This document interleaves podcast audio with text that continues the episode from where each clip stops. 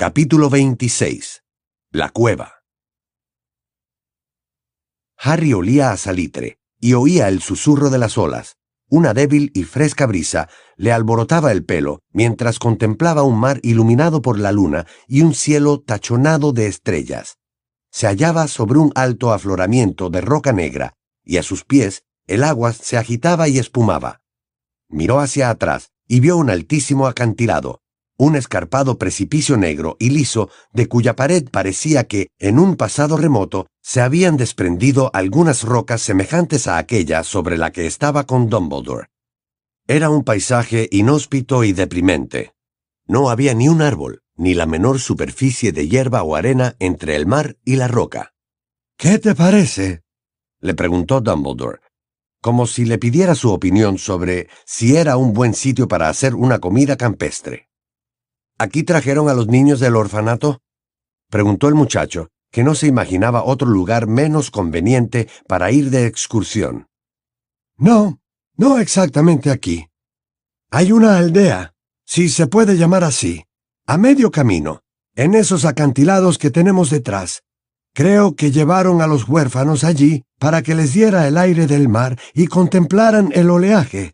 Supongo que solo Tom Riddle y sus dos jóvenes víctimas visitaron este lugar. Ningún muggle podría llegar hasta esta roca a menos que fuera un excelente escalador, y a las barcas no les es posible acercarse a los acantilados porque las aguas son demasiado peligrosas. Imagino que Riddle llegó hasta aquí bajando por el acantilado. La magia debió de serle más útil que las cuerdas, y trajo a dos niños pequeños, probablemente por el puro placer de hacerles pasar miedo. Yo diría que debió devastar el trayecto hasta este lugar para aterrorizarlos, ¿no crees? Harry volvió a contemplar el precipicio y se le puso la carne de gallina.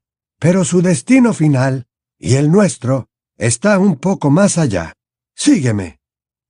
Lo condujo hasta el mismo borde de la roca, donde una serie de huecos irregulares servían de punto de apoyo para los pies y permitían llegar hasta un lecho de rocas grandes y erosionadas, parcialmente sumergidas en el agua y más cercanas a la pared del precipicio.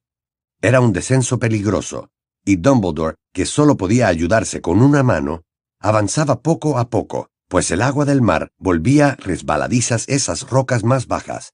Harry podía sentir una constante rociada fría y salada en la cara. ¡Lumus!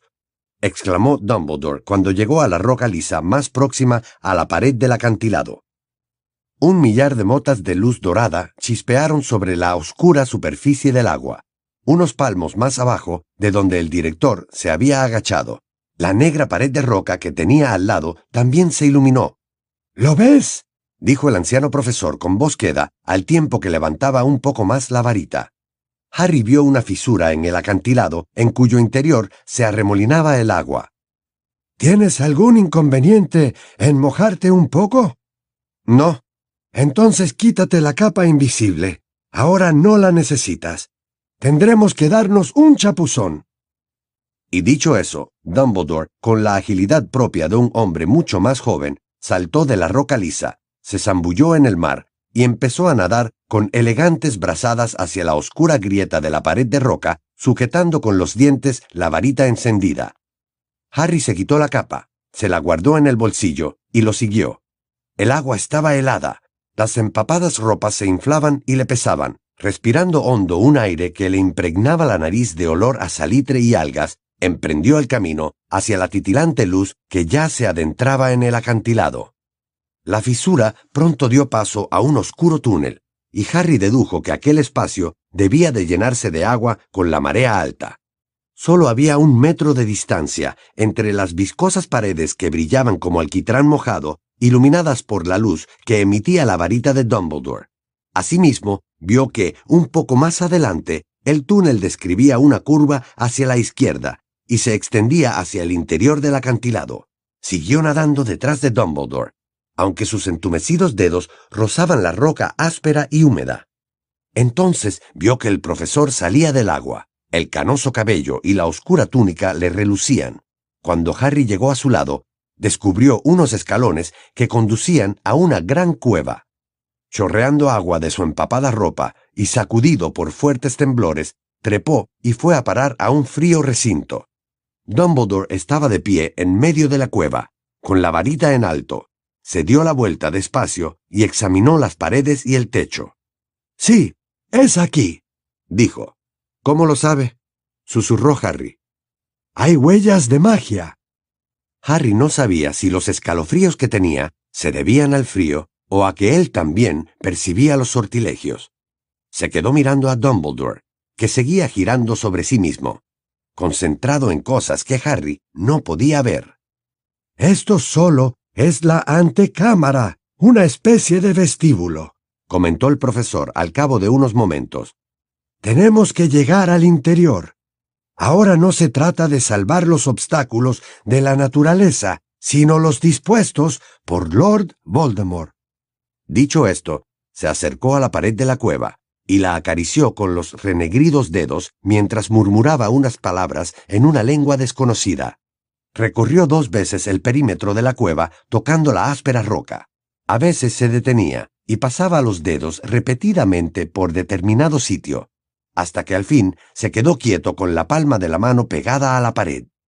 Aquí, dijo. Tenemos que continuar por aquí. La entrada está camuflada.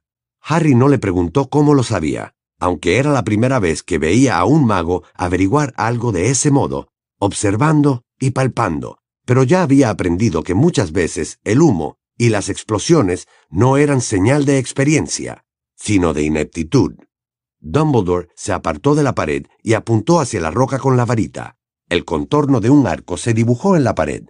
Era de un blanco resplandeciente, como si detrás brillara una intensa luz. ¡Lo hago! ¡Conseguido! Exclamó Harry, tiritando, pero antes de acabar de pronunciar estas palabras, el contorno desapareció y la roca volvió a mostrar su superficie normal. Dumbledore miró en torno. Perdona, Harry, no me he acordado. Lo apuntó con la varita y de inmediato la ropa del muchacho volvió a quedar tan seca como si hubiera estado colgada delante de una chimenea encendida. Gracias, dijo Harry con alivio. Pero Dumbledore ya había vuelto a concentrarse en la sólida pared de la cueva. No intentó ningún otro sortilegio, sino que se quedó inmóvil, contemplándola con atención, como si leyera algo extremadamente interesante. Harry también se quedó quieto para no perturbar su concentración. Pasaron dos minutos, y entonces Dumbledore dijo en voz baja. No es posible. ¡Qué burdo! ¿Qué ocurre, profesor? Creo que para pasar tendremos que pagar, explicó, al tiempo que introducía la mano herida en la túnica, y extraía un pequeño cuchillo de plata como los que Harry utilizaba para cortar los ingredientes de las pociones. ¿Pagar? se extrañó Harry. ¿Hay que darle algo a la puerta? Sí, sangre, si no me equivoco. ¿Sangre? Así es. ¡Qué burdo! repitió con desdén, casi decepcionado, como si Voldemort no hubiera alcanzado la categoría necesaria que Dumbledore esperaba de él. La intención, como ya habrás comprendido, es que tu enemigo se debilite antes de entrar. Una vez más, Lord Voldemort no entiende que hay cosas mucho más terribles que el dolor físico. Sí, pero aún así, si puede usted evitarlo. Harry ya había sufrido bastante y prefería no tener que soportar nuevos tormentos. Sin embargo, a veces es inevitable. Se arremangó la túnica y dejó al descubierto el antebrazo de la mano herida. Profesor, protestó Harry, y se lanzó hacia él cuando lo vio levantar el cuchillo. Déjeme a mí. Yo soy... No supo qué decir. Más joven, más fuerte. Pero Dumbledore se limitó a sonreír. Hubo un destello plateado, seguido de un chorro rojo, y la pared de roca quedó salpicada de oscuras y relucientes gotas. Eres muy amable, Harry, le agradeció el anciano profesor, y pasó la punta de la varita sobre el profundo corte que se había hecho en el brazo, que cicatrizó al instante, como cuando Snape le había curado las heridas a Malfoy. Pero tu sangre es más valiosa que la mía. Mira, creo que ha dado resultado, ¿no? El refulgente arco había aparecido de nuevo en la pared, y esta vez no se borró. La roca del interior, salpicada de sangre, se esfumó, dejando una abertura que daba paso a una oscuridad total. Creo que entraré primero, dijo Dumbledore, y traspuso el arco, seguido de Harry, que encendió rápidamente su varita. Ante ellos surgió un panorama sobrecogedor. Se hallaban al borde de un gran lago negro, tan vasto que Harry no alcanzó a divisar las orillas opuestas, y situado dentro de una cueva tan alta que el techo tampoco llegaba a verse. Una luz verdosa y difusa brillaba a lo lejos, en lo que debía de ser el centro del lago, y se reflejaba en sus aguas completamente quietas. Aquel resplandor verdoso y la luz de las dos varitas eran lo único que rompía la aterciopelada negrura, aunque no iluminaban tanto como Harry habría deseado. Por decirlo de alguna forma, se trataba de una oscuridad más densa que la habitual. ¡En marcha! dijo Dumbledore en voz baja. Ten mucho cuidado y procura no tocar el agua. No te separes de mí. Echaron a andar por la orilla del lago. El sonido de sus pasos hizo eco por el estrecho borde de roca que cercaba la extensión de agua. Siguieron caminando, pero el paisaje no cambiaba.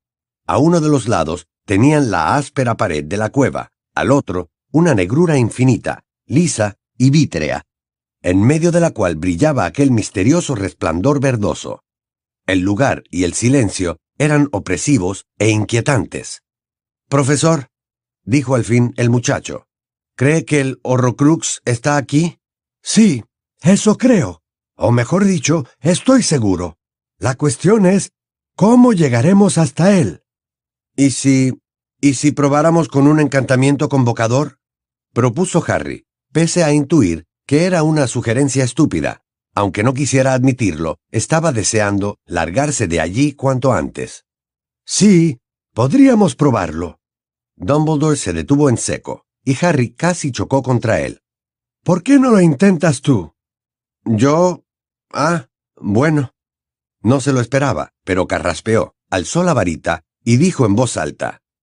Accio Horrocrux. Se oyó un fuerte ruido, parecido a una explosión, y una cosa grande y blanquecina surgió de la oscura superficie del agua a unos seis metros de ellos. Pero antes de que Harry pudiera ver qué era, se sumergió con un fuerte chapoteo que creó extensas y profundas ondas en la superficie lisa como un espejo. Asustado, Harry dio un salto hacia atrás y chocó contra la pared. ¿Qué fue eso? preguntó con el corazón palpitando. Supongo que algo que reaccionará si intentamos tomar el Horrocrux. Harry dirigió la vista hacia el agua. La superficie del lago volvía a asemejar un cristal, negro y reluciente, y las ondas habían desaparecido con una rapidez inaudita. Sin embargo, a él seguía palpitándole el corazón. ¿Usted ya sabía que iba a pasar esto, señor? Imaginé que pasaría algo si intentábamos hacernos con el Horrocrux, por medios directos y evidentes. Has tenido una gran idea, Harry. Era la forma más sencilla de averiguar a qué nos enfrentamos. Pero todavía no sabemos qué era esa cosa, dijo Harry, escudriñando el agua de una tersura siniestra. Querrás decir, ¿qué son esas cosas? Lo corrigió Dumbledore. Dudo mucho que haya solo una. ¿Seguimos adelante? Profesor, ¿Qué, Harry? ¿Cree que tendremos que meternos en el lago? ¿Meternos? Solo si nos van muy mal las cosas. Entonces, ¿el Horrocrux no está en el fondo? No, supongo que está en el centro. Dumbledore señaló hacia la luz verdosa y difusa que brillaba en medio del lago. ¿Y tendremos que cruzar el lago para tomarlo? Me figuro que sí.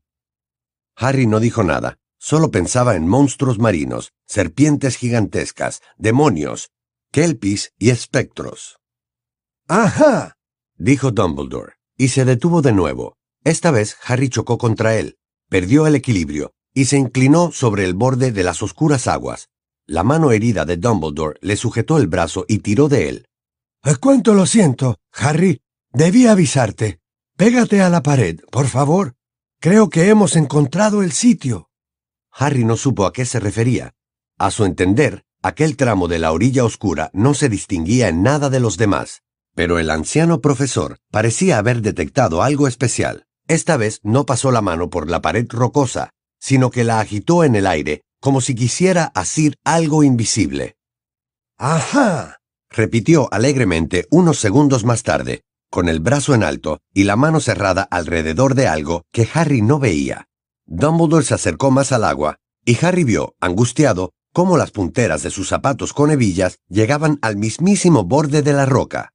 Sin abrir la mano, Dumbledore alzó la varita con la otra mano y se dio unos golpecitos con ella en el puño. Una gruesa cadena verde metálico apareció como por ensalmo, salió de las profundidades del lago y llegó hasta el puño de Dumbledore. Este la tocó con la varita, y la cadena empezó a resbalar por su puño, como una serpiente, y se enroscó en el suelo con un tintineo que reverberó en las paredes de roca, al mismo tiempo que tiraba de algo que iba emergiendo del agua. Harry dio un grito de asombro al ver cómo la fantasmal proa de una pequeña barca emergía a la superficie. Era del mismo color que la cadena y despedía un extraño resplandor. La embarcación se deslizó alterando apenas el agua y se dirigió hacia el tramo de orilla donde estaban ellos. ¿Cómo sabía que había una barca en el fondo del lago? preguntó Harry, estupefacto. La magia siempre deja rastros, respondió Dumbledore, mientras la barca llegaba a la orilla y la golpeaba suavemente. A veces muy evidentes. Yo fui maestro de Tom Riddle. Conozco su estilo. ¿Es segura esta barca? Sí, creo que sí. Voldemort necesitaba disponer de un modo de cruzar el lago sin despertar la cólera de esas criaturas que él mismo puso dentro, por si alguna vez decidía ir a ver su Horrocrux o recuperarlo. Entonces, esas cosas que hay en el agua no nos harán nada si cruzamos el lago en la barca de Voldemort. Creo que en algún momento se darán cuenta de que no somos Voldemort. Sin embargo, hasta ahora nos ha ido todo muy bien. Nos han dejado sacar la barca. Pero, ¿por qué nos lo han permitido? preguntó Harry, imaginándose unos tentáculos que surgirían de las oscuras aguas en cuanto ellos se alejaran de la orilla. Voldemort debía de estar convencido de que solo un gran mago sería capaz de encontrar la barca, como para él era una posibilidad muy remota, creo que decidió correr el riesgo, a sabiendas de que más adelante había puesto otros obstáculos que solo él podría superar. Ya veremos si tiene razón. Harry le echó un vistazo a la barca, que era muy pequeña. No parece hecha para dar cabida a dos personas. ¿Nos aguantará? ¿No pesaremos demasiado? Dumbledore se rió con ganas. A Voldemort no debía de importarle el peso del intruso que cruzara el lago, sino su grado de poder mágico. No me extrañaría que esta barca tuviese un sortilegio para impedir que naveguen en ella dos magos a la vez. Y entonces... No creo que tú cuentes, Harry. Eres menor de edad y todavía no has terminado tus estudios. Voldemort jamás imaginaría que un muchacho de 16 años pudiera llegar hasta aquí. Además, supongo que tus poderes no se detectarán comparados con los míos. Esas palabras no sirvieron para levantarle la moral a Harry, y como Dumbledore quizás se dio cuenta, añadió, Un grave error por parte de Voldemort. Harry, un grave error. Los adultos somos insensatos y descuidados cuando subestimamos a los jóvenes. Bien, esta vez pasa tú delante y procura no tocar el agua. Dumbledore se apartó y Harry subió con cuidado a la barca. El anciano profesor lo siguió, enrolló la cadena y la dejó en el suelo. Se apretujaron como pudieron. Harry no podía sentarse cómodamente, sino que iba agachado y las rodillas le sobresalían por los lados de la embarcación, que empezó a moverse enseguida. No se oía más que el sedoso susurro de la proa surcando el agua. La barca avanzaba sin ayuda, como si una cuerda invisible tirara de ella hacia la luz que brillaba en el centro del lago. Al poco rato dejaron de ver las paredes de la cueva y tuvieron la impresión de que navegaban por alta mar, pero no había olas. Harry vio el reflejo dorado de la luz de su varita, que refulgía y centelleaba sobre las negras aguas. La barca labraba profundas ondulaciones en la vítrea superficie, surcos en un oscuro espejo. De pronto, Harry vio una cosa de un blanco marmóreo a escasos centímetros por debajo de la superficie. Profesor, exclamó, y su voz asustada resonó sobre las silenciosas aguas. ¿Qué pasa, Harry? Me ha parecido ver una mano en el agua, una mano humana. Sí, no lo dudo, repuso Dumbledore sin inmutarse. Harry escudriñó el agua, buscando la mano, que había desaparecido, y notó que una náusea le ascendía por la garganta. Entonces esa cosa que antes ha saltado del agua... Pero tuvo la respuesta a su pregunta antes de que Dumbledore contestara. En ese momento, la luz de la varita mostró el cadáver de un hombre flotando boca arriba, a unos centímetros de la superficie. Tenía los ojos abiertos, pero vidriosos, y el cabello y la túnica le ondeaban alrededor como humo. Son cadáveres, exclamó Harry con una voz tan estridente que no parecía la suya. Sí, confirmó Dumbledore, imperturbable. Pero de momento no tenemos que preocuparnos por ellos. ¿De momento? Harry apartó la vista del agua para mirar al director. Sí, mientras floten a la deriva por debajo de la superficie. No hay nada que temer de un cadáver, Harry, como tampoco hay que tener miedo de la oscuridad. Aunque no lo confiese, Lord Voldemort teme a esas dos realidades y, como es lógico, no opina igual que yo. Pero una vez más, con esa actitud revela su ignorancia. Lo único que nos da miedo cuando nos asomamos a la muerte y a la oscuridad es lo desconocido. Harry no dijo nada, porque no quería discutir, pero la idea de que hubiera cadáveres flotando alrededor y por debajo de ellos le producía pavor y además no estaba de acuerdo en que no fueran peligrosos. Pero saltan, insistió, procurando conservar un tono tan bajo y pausado como el de Dumbledore. Cuando intenté hacerle un encantamiento convocador al Horrocrux, un cadáver saltó del lago.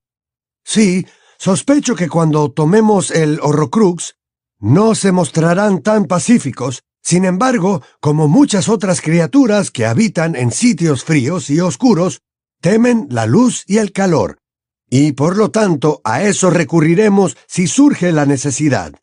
Al fuego, añadió, esbozando una sonrisa al ver la expresión de desconcierto del muchacho. Ah, claro, se apresuró a decir Harry, y volvió la cabeza en dirección al resplandor verdoso al que se dirigían inexorablemente. Ya no podía fingir que no tenía miedo. Un lago inmenso y negro, lleno de cadáveres, Tenía la impresión de que habían pasado horas desde que se encontró a la profesora Trelawney o desde que les dio el feliz felicis a Ron y Hermione. Entonces lamentó no haberse despedido con más calma de ellos, y pensar que a Ginny ni siquiera la había visto. Estamos llegando, anunció Dumbledore con júbilo. La luz verdosa parecía estar aumentando por fin de tamaño, y pasados unos minutos la barca se detuvo golpeando suavemente algo que Harry al principio no pudo ver. Pero cuando levantó su iluminada varita, comprobó que habían llegado a una pequeña isla de roca lisa en el centro del lago. Ten mucho cuidado de no tocar el agua, insistió Dumbledore mientras el muchacho bajaba de la barca. La isla no era más grande que la oficina de Dumbledore. Se trataba de una extensión de piedra lisa y oscura sobre la que no había otra cosa que el origen de aquella luz verdosa, que de cerca brillaba mucho más. Harry entornó los ojos y la examinó. Creyó que era una especie de lámpara, pero luego vio que la luz procedía de una vasija de piedra, parecida al pensadero, colocada encima de un pedestal. Dumbledore se acercó a la vasija y Harry lo siguió. Se pusieron uno al lado del otro, miraron en el interior y vieron que contenía un líquido verde esmeralda que emitía aquel resplandor fosforescente. ¿Qué es? preguntó Harry con un hilo de voz. No estoy seguro, pero sin duda es algo más preocupante que la sangre y los cadáveres. Dumbledore se subió una manga de la túnica y acercó los chamuscados dedos a la superficie de la poción. No lo toque, señor. No puedo tocarlo, dijo Dumbledore esbozando una sonrisa. ¿Lo ves? No puedo acercarme más. Inténtalo tú. Con los ojos como platos, Harry introdujo la mano en la vasija e intentó tocar la poción, pero una especie de barrera invisible le impidió acercarse al líquido. Por mucho que empujara, sus dedos no encontraban otra cosa que esa barrera, invisible pero sólida. Apártate, Harry, por favor. Dumbledore alzó la varita e hizo unos complicados movimientos sobre la poción al tiempo que murmuraba palabras ininteligibles. No pasó nada, salvo quizá que el brillo del líquido se intensificó. Harry guardó silencio mientras el profesor se concentraba, pero al cabo de un rato el anciano apartó la varita y Harry consideró que ya podía hablar. ¿Cree que el Horrocrux está ahí dentro, señor? Sí, así es. Dumbledore volvió a mirar con detenimiento el interior de la vasija. Harry le vio la cara reflejada del revés en la lisa superficie de la poción verde. Pero, ¿cómo llegar hasta él? No podemos introducir la mano en la poción, ni hacerle un hechizo desvanecedor, ni apartarla, ni tomarla, ni trasvasarla, ni transformarla, ni hacerle ningún encantamiento, ni alterar su naturaleza por ningún otro medio. Con un ademán casi distraído, volvió a levantar la varita, le dio una sacudida y atrapó al vuelo la copa de cristal que hizo aparecer de la nada. Lo único que se me ocurre es que haya que bebérsela. ¿Qué? dijo Harry. No. Sí, sí. Solo bebiéndomela podré vaciar la vasija y ver qué se esconde en su interior. Pero, ¿y si... ¿y si lo mata? No, dudo que funcione de ese modo, respondió Dumbledore con tranquilidad. Lord Voldemort no querría matar a la persona que consiga llegar a esta isla. Harry no dio crédito a sus oídos. ¿Era esa conjetura otro ejemplo de la insensata propensión de Dumbledore a pensar bien de todo el mundo? Pero, señor, dijo, procurando controlar la voz, todo esto es obra de Voldemort. Discúlpame, Harry. Debí decir que él no querría matar tan deprisa a la persona que consiga llegar hasta aquí sino que la mantendría con vida hasta averiguar cómo ha conseguido burlar sus defensas, y más importante aún, por qué le interesa tanto vaciar la vasija. No olvides que Lord Voldemort cree que solo él sabe que existen sus horrocruxes. Harry iba a hablar otra vez, pero Dumbledore levantó la mano, pidiendo silencio, y examinó el líquido verde esmeralda, con la frente ligeramente fruncida, muy concentrado. No me cabe duda de que esta poción causa un efecto que impide tomar el horrocrux, dijo pasados unos momentos. Podría paralizarme, hacerme olvidar para qué he venido aquí, producirme tanto dolor que no pueda continuar, o incapacitarme de algún modo.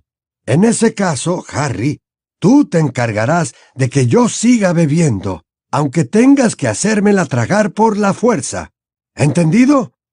Se miraron a los ojos. Ambos tenían el rostro iluminado por aquella extraña luz verdosa. Harry no dijo nada. ¿Era por eso que Dumbledore lo había invitado a acompañarlo?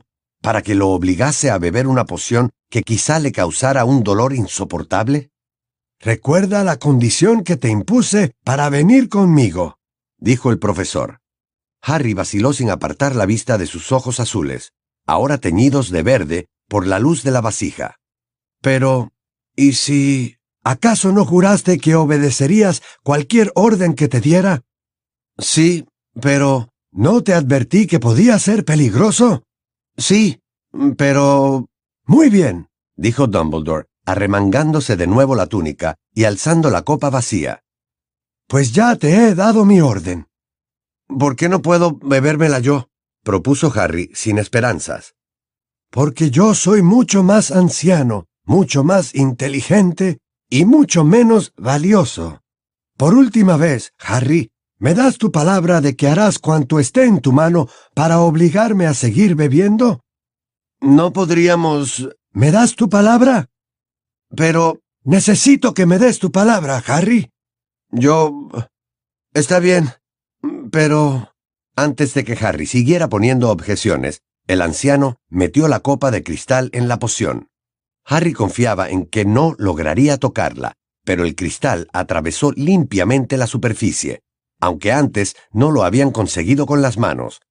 Cuando la copa estuvo llena hasta el borde, Dumbledore la alzó y se la llevó a los labios. A tu salud, Harry. Y la vació.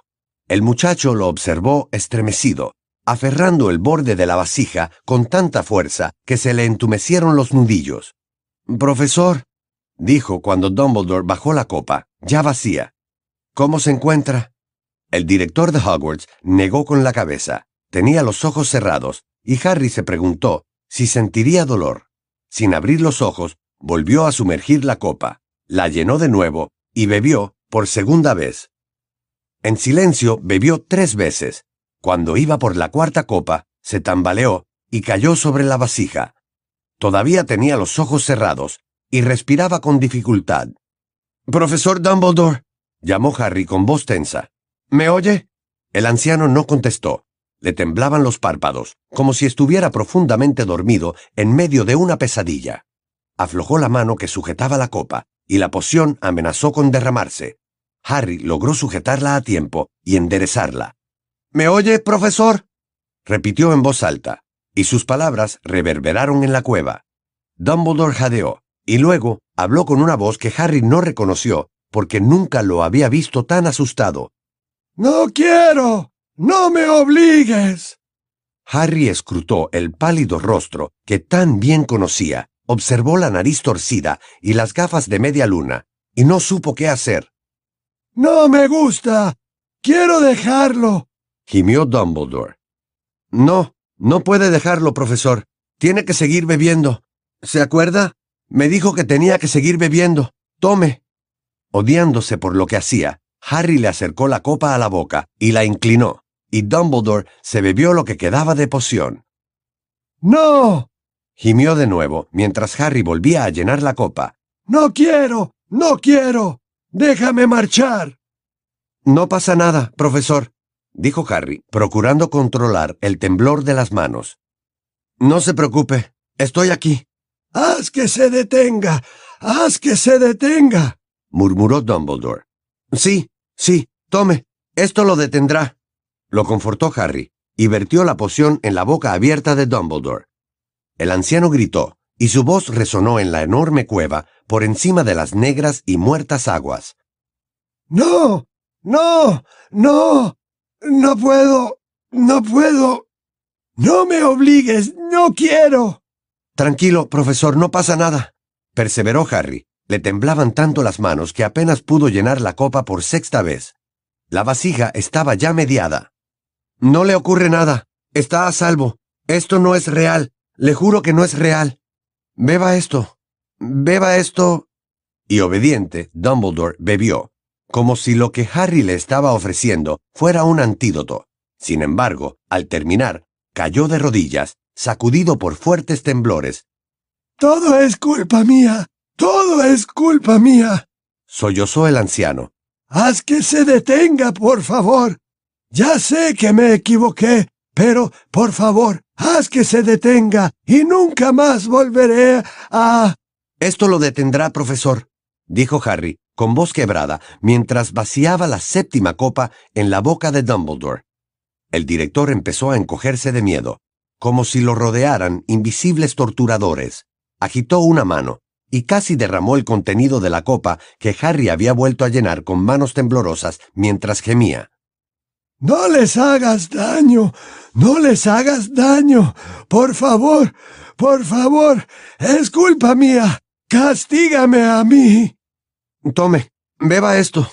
Beba esto, se pondrá bien, insistió Harry, desesperado, y una vez más Dumbledore lo obedeció. Abrió la boca, con los ojos fuertemente cerrados, y se estremeció de la cabeza a los pies. Entonces cayó hacia adelante volvió a gritar y golpeó el suelo con ambos puños mientras Harry llenaba una novena copa. Por favor, por favor, por favor, no. Eso no, eso no. Haré lo que me pidas. Beba, profesor, beba. Dumbledore bebió como un niño muerto de sed. Pero cuando hubo terminado, volvió a gritar como si le ardieran las entrañas. ¡Basta! ¡Te lo suplico, basta! Harry llenó la copa por décima vez y notó que el cristal rozaba el fondo de la vasija. Ya casi terminamos, profesor. Beba esto. Beba. Sujetó a Dumbledore por los hombros y el anciano se tragó la poción. Harry se puso en pie y volvió a llenar la copa mientras el director lanzaba gritos desgarradores. ¡Quiero morirme! ¡Quiero morirme! ¡Haz que se detenga! ¡Haz que se detenga! ¡Quiero morirme! Beba esto, profesor. Beba esto. Dumbledore bebió, y tan pronto como terminó, bramó. ¡Mátame! Esto... esto lo matará, dijo el muchacho entrecortadamente. Beba esto, y, y todo habrá terminado. Dumbledore dio un trago, se bebió hasta la última gota, y entonces, con un fuerte y vibrante alarido, cayó tendido boca abajo. ¡No! gritó Harry, que estaba llenando la copa una vez más. La dejó dentro de la vasija, se agachó junto a Dumbledore e incorporándolo, lo puso boca arriba. Tenía las gafas torcidas, la boca abierta y los ojos cerrados. ¡No! repitió zarandeándolo. No, no está muerto. Usted dijo que no era veneno. Despierte. ¡Despierte! ¡Renervate! aulló apuntándole al pecho con la varita, de cuyo extremo salió un destello rojo que no produjo ningún efecto. ¡Renervate! Por favor, señor. A Dumbledore le temblaron los párpados y a Harry le dio un vuelco el corazón. Señor, ¿está usted... Agua.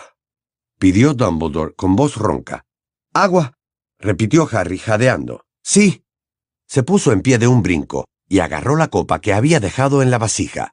Ni siquiera se fijó en el guardapelo de oro que reposaba en el fondo. ¡Aguamenti! gritó, golpeando la copa con la varita. La copa se llenó de agua fresca y cristalina. Harry se arrodilló al lado de Dumbledore, le echó la cabeza atrás y le acercó la copa a los labios, pero estaba vacía. Dumbledore soltó un gemido y empezó a jadear. Pero si yo... Espere. Aguamenti. Repitió Harry apuntando a la copa con la varita. Una vez más se llenó de agua, pero cuando se la acercó a los labios a Dumbledore, se desvaneció de nuevo. Ya lo intento, señor, ya lo intento, dijo consternado, pero no creía que Dumbledore pudiera oírlo porque se había tumbado sobre un costado y respiraba entrecortadamente, emitiendo un sonido vibrante, como si agonizara. Aguamenti. Aguamenti. Aguamenti. La copa se llenó y se vació otra vez. La respiración de Dumbledore era cada vez más débil. Presa del pánico, Harry intentó pensar y comprendió instintivamente que la única forma de conseguir agua, porque Voldemort así lo había planeado, era... Se precipitó al borde de la roca, hundió la copa en el lago y la sacó llena hasta el borde de un agua helada. Tenga, señor, gritó, abalanzándose sobre el anciano, pero le derramó el agua por la cara. Mas no por torpeza, sino porque la sensación de frío que notó en el brazo libre no era producto del contacto con la fría agua. Una blanca y húmeda mano lo había agarrado por la muñeca, y la criatura a la que pertenecía tiraba de él hacia el otro lado de la roca. La superficie del lago ya no estaba lisa como un espejo, sino revuelta, y allá donde Harry miraba veía cabezas y manos blancas que emergían del agua. Eran hombres, mujeres y niños, con los ojos hundidos y ciegos, que avanzaban hacia la isla de roca, un ejército de cadáveres que se alzaba de la negrura de las aguas. Petrificus totalus. gritó Harry, mientras intentaba aferrarse al liso y mojado suelo, al mismo tiempo que apuntaba con la varita al Inferius que lo sujetaba por el brazo. Este lo soltó, cayó hacia atrás y lo salpicó todo. El muchacho se puso en pie como pudo, pero muchos inferi estaban trepando a la isla.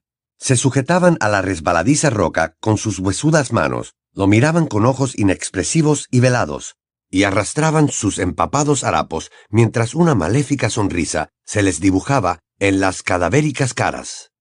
Petrificus totalus. aulló Harry otra vez y retrocedió, dando mandobles al aire con la varita.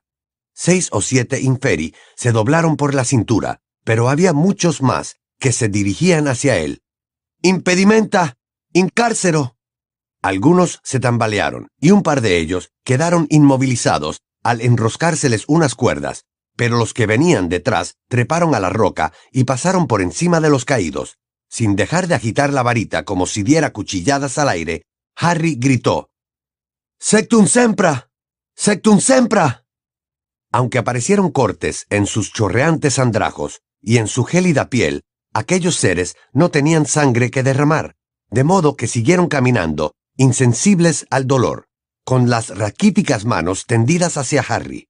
Él retrocedió, y de pronto, unos brazos lo asieron por detrás, y se cerraron alrededor de su torso, y esos delgados brazos, sin carne, fríos como la muerte, lo levantaron del suelo y empezaron a llevárselo hacia el agua, poco a poco, pero con facilidad, y Harry comprendió que no iban a soltarlo, que se ahogaría, y se convertiría en uno más de los guardianes muertos de un fragmento de la dividida alma de Voldemort. Pero entonces el fuego surgió en la oscuridad. Un anillo de llamas rojas y doradas rodeó la isla y provocó que los inferi que sujetaban a Harry oscilaran y perdieran el equilibrio, sin atreverse a cruzar las llamas para llegar al agua. Así pues, soltaron al muchacho, que se golpeó contra el suelo, resbaló en la roca y se arañó los brazos, pero logró ponerse en pie, y levantando la varita, miró alrededor con los ojos desorbitados. Dumbledore estaba de nuevo en pie, más pálido que los inferi que los rodeaban, pero también más alto que todos ellos. El fuego se le reflejaba en los ojos, sostenía la varita en alto como si fuera una antorcha, y de la punta emanaban las llamas que habían formado el inmenso lazo que los rodeaba con su calor. Los inferi, cegados, tropezaban unos con otros mientras intentaban escapar del fuego que los acorralaba. Dumbledore recogió el guardapelo del fondo de la vasija y se lo guardó en la túnica. Hizo señas a Harry para que se acercara a su lado. Distraídos por las llamas, los inferi no se percataron de que su presa se escapaba, y Dumbledore guió a Harry hacia la barca. El anillo de fuego se desplazó con ellos, cercándolos como una barrera defensiva.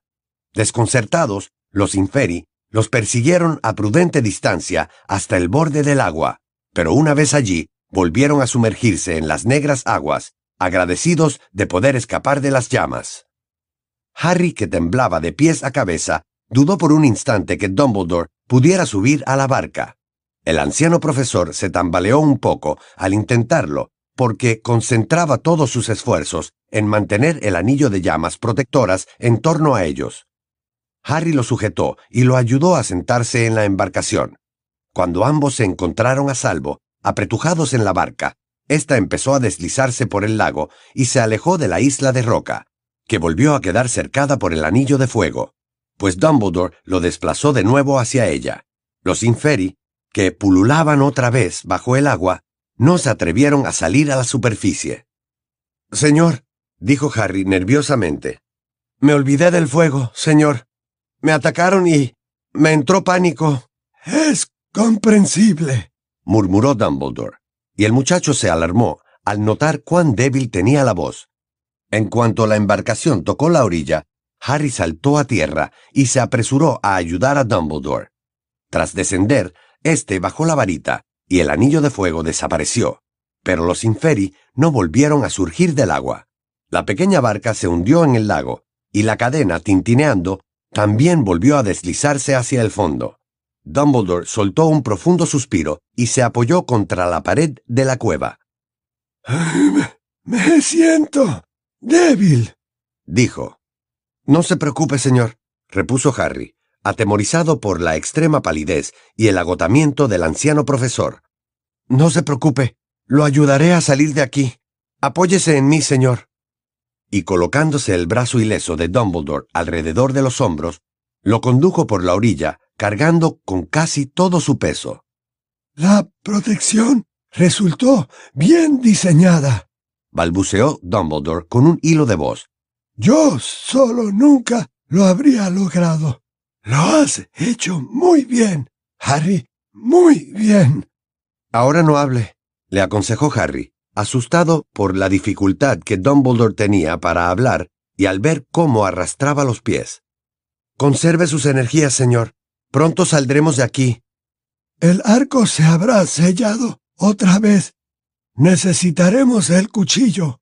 No hace falta, me he cortado con la roca, dijo Harry. Dígame dónde... Aquí. Harry rozó la piedra con el brazo rasguñado, y el arco, tras recibir su tributo de sangre, se abrió al instante. Cruzaron la cueva exterior, y Harry ayudó a Dumbledore a meterse en el agua que llenaba la grieta del acantilado. Todo saldrá bien, señor, repetía una y otra vez, más preocupado por el silencio del director que por la debilidad de su voz. Ya casi hemos llegado. Puedo hacer que nos desaparezcamos los dos. No se preocupe. No estoy preocupado, Harry, repuso el anciano con tono más firme, pese a que el agua estaba helada. Estoy contigo.